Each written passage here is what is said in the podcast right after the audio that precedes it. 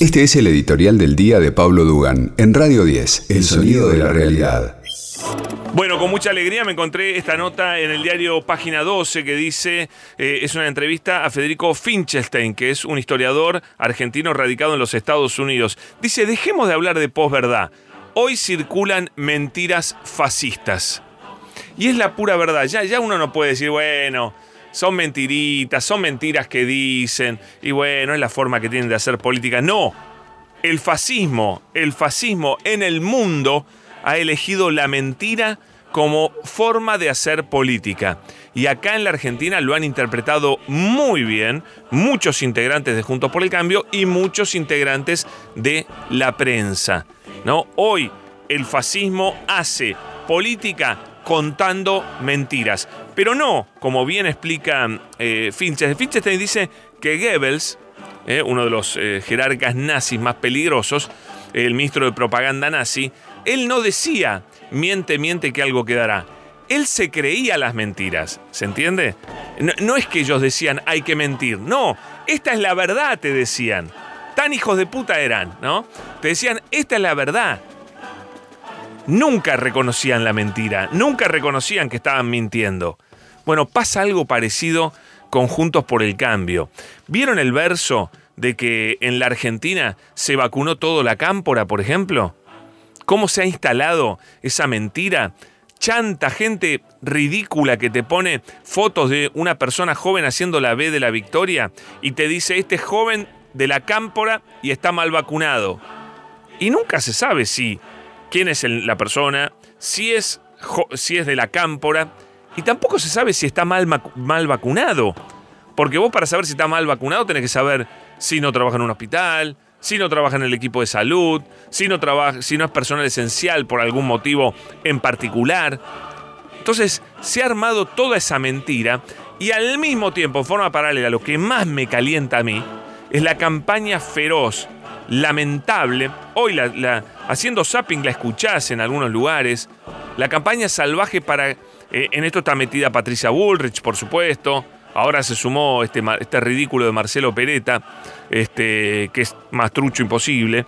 Eh, y por supuesto, gente de Juntos por el Cambio y gran parte del periodismo que acompaña eh, a Mauricio Macri. Te piden que las, las vacunas se puedan comprar. Se puedan comprar que las compre una empresa privada y que se las entregue a quien le pague. O sea que nosotros, que cualquiera que tiene plata, yo por ejemplo podría, vos que nos estás escuchando por ahí también, podrías tranquilamente ir a una farmacia, ¿cuánto sale la vacuna por el coronavirus? No sé, 20 mil pesos, dámela. Porque claro, ¿ustedes creen que hoy se pueden conseguir vacunas así nomás? No, no se pueden conseguir vacunas. Primera mentira es la empresa privada conseguiría las vacunas más rápido que el país. Eso es falso. Sí es posible que la empresa privada la consiga pagando por abajo de la mesa 10, veces lo que vale una vacuna, 20 veces, 50 veces lo que vale una vacuna, y la conseguirían la vacuna. Tal vez en algún lado conseguirían las vacunas. La vacuna saldría, como te digo, 20 mil pesos, gratis contra 20 mil, 30 mil. Si sale 50 mil pesos, la, la pagarían también un minúsculo grupo de argentinos la pagaría. Y por eso hacen campaña. Fíjate lo hijos de puta que son, lo voy a decir con todas las letras, perdón por el eufemismo, que ahí no les preocupa si se vacuna gente joven. O sea, acá la preocupación es, si se vacuna alguien joven antes que un viejo o antes que un adulto mayor, está mal. Pero si se vacuna un rico antes que un adulto mayor, les importa un carajo. Les importa un carajo. Entonces acá no es un problema de que supuestamente se haya mal vacunado a alguien. Es un problema de que ellos quieren vacunarse ellos, los que tienen plata. Quieren el privilegio, porque toda la vida han sido privilegiados y no se bancan de esta pandemia que nos puso a todos en el mismo lugar. Este rapto de igualdad que ha sorprendido al mundo, que ha llegado por supuesto, para complicarnos la vida de una manera brutal, que mató muchísima gente, no deja de tener una lección, porque todo en la vida tiene una lección, nos guste o no nos guste, la querramos ver o no la querramos ver. La lección es, el mundo sin igualdad no va para ningún lado. las sociedades desiguales son sociedades de merda, donde no vale la pena vivir. En serio. Y después voy a, voy a meterme más en el tema de la pobreza más tarde, a raíz del caso de M. Entonces, ¿se dan cuenta? Cacarean todo el día. No, se vacunó alguien joven por encima de un, por arriba de una persona mayor. Y al mismo tiempo hacen campaña para que se vacunen los que tienen guita. Y ahí no les preocupa que el que tiene plata se vacune antes que un adulto mayor pobre. O mejor dicho, la mayoría de los adultos mayores son pobres, lamentablemente en la Argentina. Eso no les preocupa. ¿No ven la hipocresía ahí? ¿No ven el cinismo de esta gente? Son ridículos, son caraduras y son mentirosos. Voy a hablar un poquito de Sergio Berni, que me parece importante que tengan claro qué papel cumple Sergio Berni en el gobierno. Y yo voy a decir con toda claridad, es importante que Sergio Berni continúe en su cargo. Voy a quebrar una lanza por Sergio Berni. Nosotros, creo yo, todos los que luchamos por la igualdad, tenemos que tener claro que este gobierno lucha por la igualdad, que podrá tener tropiezos, malas gestiones, errores, equivocaciones internas, lo que quieras puede tener este gobierno, el de Alberto Fernández y el de Axel Kisilov. Me, me sitúo en esos dos gobiernos principalmente. Pero siempre el camino es el correcto. La dirección, si querés, es la correcta. Insisto, puede haber errores, lo que quieras. En un rato vamos a hablar con el jefe de gabinete de ministros, eh, Santiago Cafiero. Pero la dirección es la correcta. ¿Por qué creo yo que Sergio Berni cumple un gran papel? Miren, gobiernes bien, gobiernes mal, en la provincia de Buenos Aires la inseguridad siempre va a ser un problema. Porque te matan a dos personas y vos tenés el tema que se convierte en una bomba atómica política. Porque además, en una época de crisis, vos no podés meter la plata que se tiene que meter en seguridad, porque la seguridad es pura plata. Es pura plata, es puro patrulleros, es puro policías, es puro patrullaje, es pura, es pura presencia. Es guita que hoy, lamentablemente, la tenés a cuentagotas por la pandemia, por la crisis que dejó Macri y por todo lo que ya sabemos. Entonces, ¿qué logra Bernie, que para mí es virtuoso en, este, en este aspecto. Bernie es un tipo de perfil alto. Bernie es el jugador, el jugador que se lleva toda la marca. ¿Vieron ese jugador que porque es ampuloso, porque, no sé, porque llama la atención, se lleva la marca de 3, 4 jugadores y te permite que los demás se queden libres? Bueno, esto es lo que hace Bernie. Bernie se lleva toda la marca, si querés se lleva todas las puteadas, si querés es el que hace ruido, que libera al gobernador de un tema que para, yo no voy a decir con todas las letras, para Axel Kicillof me parece que el tema seguridad no es un tema fácil, no es un tema que él domine, no es un tipo formado en esas cuestiones.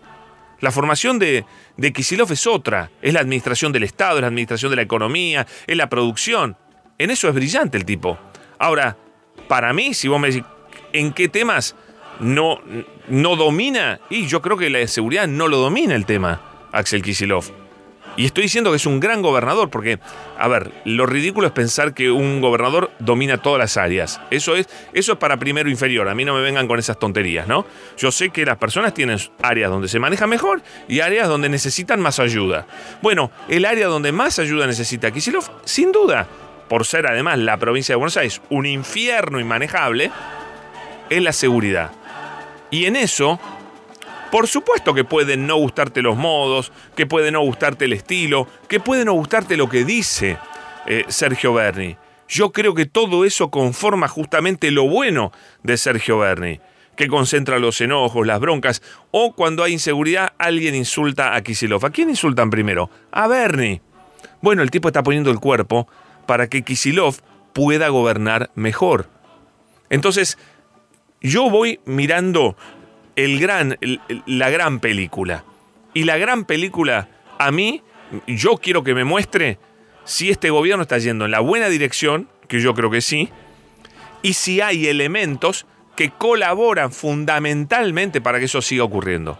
Yo creo que Bernie, Sergio Berni, con todas las críticas que le puedes hacer, que no las niego, ¿eh? no niego que el otro día puso en la tapa de los diarios una interna, yo no sé para qué sirvió eso, y no niego otras cosas también, otras ideas con las cuales puedo no estar de acuerdo. Pero yendo al fondo de la cuestión, por favor que no se vaya del gobierno de la provincia de Buenos Aires, Sergio Berni. Por favor. Porque de verdad se lleva todas las marcas, se lleva toda la atención en un tema donde siempre tenés todo para perder. No hay gobernador que vaya a resolver bien eh, en, este, en este esquema de crisis la inseguridad, porque te repito, es plata, plata, plata. Acá hizo un muy buen laburo Alberto Fernández con, eh, me lo decía el otro día, un intendente de la oposición, con la, eh, con la creación del fondo este de seguridad, con el cual entiendo en poco tiempo se renuevan todo el, todas las camionetas de la provincia de Buenos Aires que están destartaladas, tan destartaladas que los intendentes le pagan la nafta. ¿Y ustedes por qué creen que es eso? Porque no hay plata, porque estamos en crisis. Porque eh, María Eugenia Vidal dejó la provincia estallada y Macri el país estallado. Entonces, el laburo que hace Bernie por la provincia, vos lo tenés que mirar desde este lado. Te equivocás si vas a, discutir la minucia, si levantó la voz, si esto, si lo otro. Por supuesto, para, para que él sea funcional, tiene que tener perfil alto. Entonces tiene que, cada 3, 4, 2, 3 meses, tiene que tener un quilombo de alto perfil que le permita a él lucirse, mostrarse, ocupar un espacio, que además lo ocupa con una prédica de derecha, con lo cual te anula las críticas de derecha, porque no es un tipo eh, con discurso progre que te va a decir, no, la policía es un... ¿Entendés? Desgraciadamente tenemos que tener un poco de realismo político. Si vos no tenés realismo político hoy, bueno, en dos minutos se rompe todo el frente de todos, si todos son principistas, y entonces ¿qué pasa? Vuelve Macri, vuelve viene Patricia Bullrich. Si vos no tenés un tipo como Bernie, que yo diría tiene el discurso más parecido a Patricia Bullrich que se ha visto dentro del frente de todos, pero ¿qué logra con eso? Lo anula. Anula ese discurso. Y la verdad, no se gobierna con discursos. Entonces no le den bola a lo que dice. Para mí, vamos a lo, importante. Cumple un papel, cumple un papel gigantesco en el tema más jorobado que tiene cualquier gobierno, sobre todo el de la provincia. La seguridad o si querés la inseguridad que existe y que vamos a ver que va a crecer, que siempre, desgraciadamente eso pasa en momentos de crisis. Entonces yo le pido a la gente que quiere luchar por la igualdad, que quiere un país diferente, que no quiere que vuelva un tipo que no sabe lo que es cobrar un aguinaldo porque nunca lo cobró, que no sabe lo que es cobrar un sueldo como Macri y todos sus, este, sus atláteres que tampoco nunca en su vida habían cobrado eh, un, eh, un sueldo un aguinaldo. ¿Quieren que vuelvan ellos? ¿O hay que trabajar con un poquito más de inteligencia? Bueno, parte de trabajar con inteligencia es que Sergio Berni no se vaya nunca del Ministerio de Seguridad de la provincia de Buenos Aires. Por más que no te guste, te caiga mal, meta interna, lo que fuera. Yo siempre voy a privilegiar la película, no la foto. Y la película es sostener a un gobierno que va en la dirección correcta. Bueno, me parece que esto es importante para que, lo, sepamos.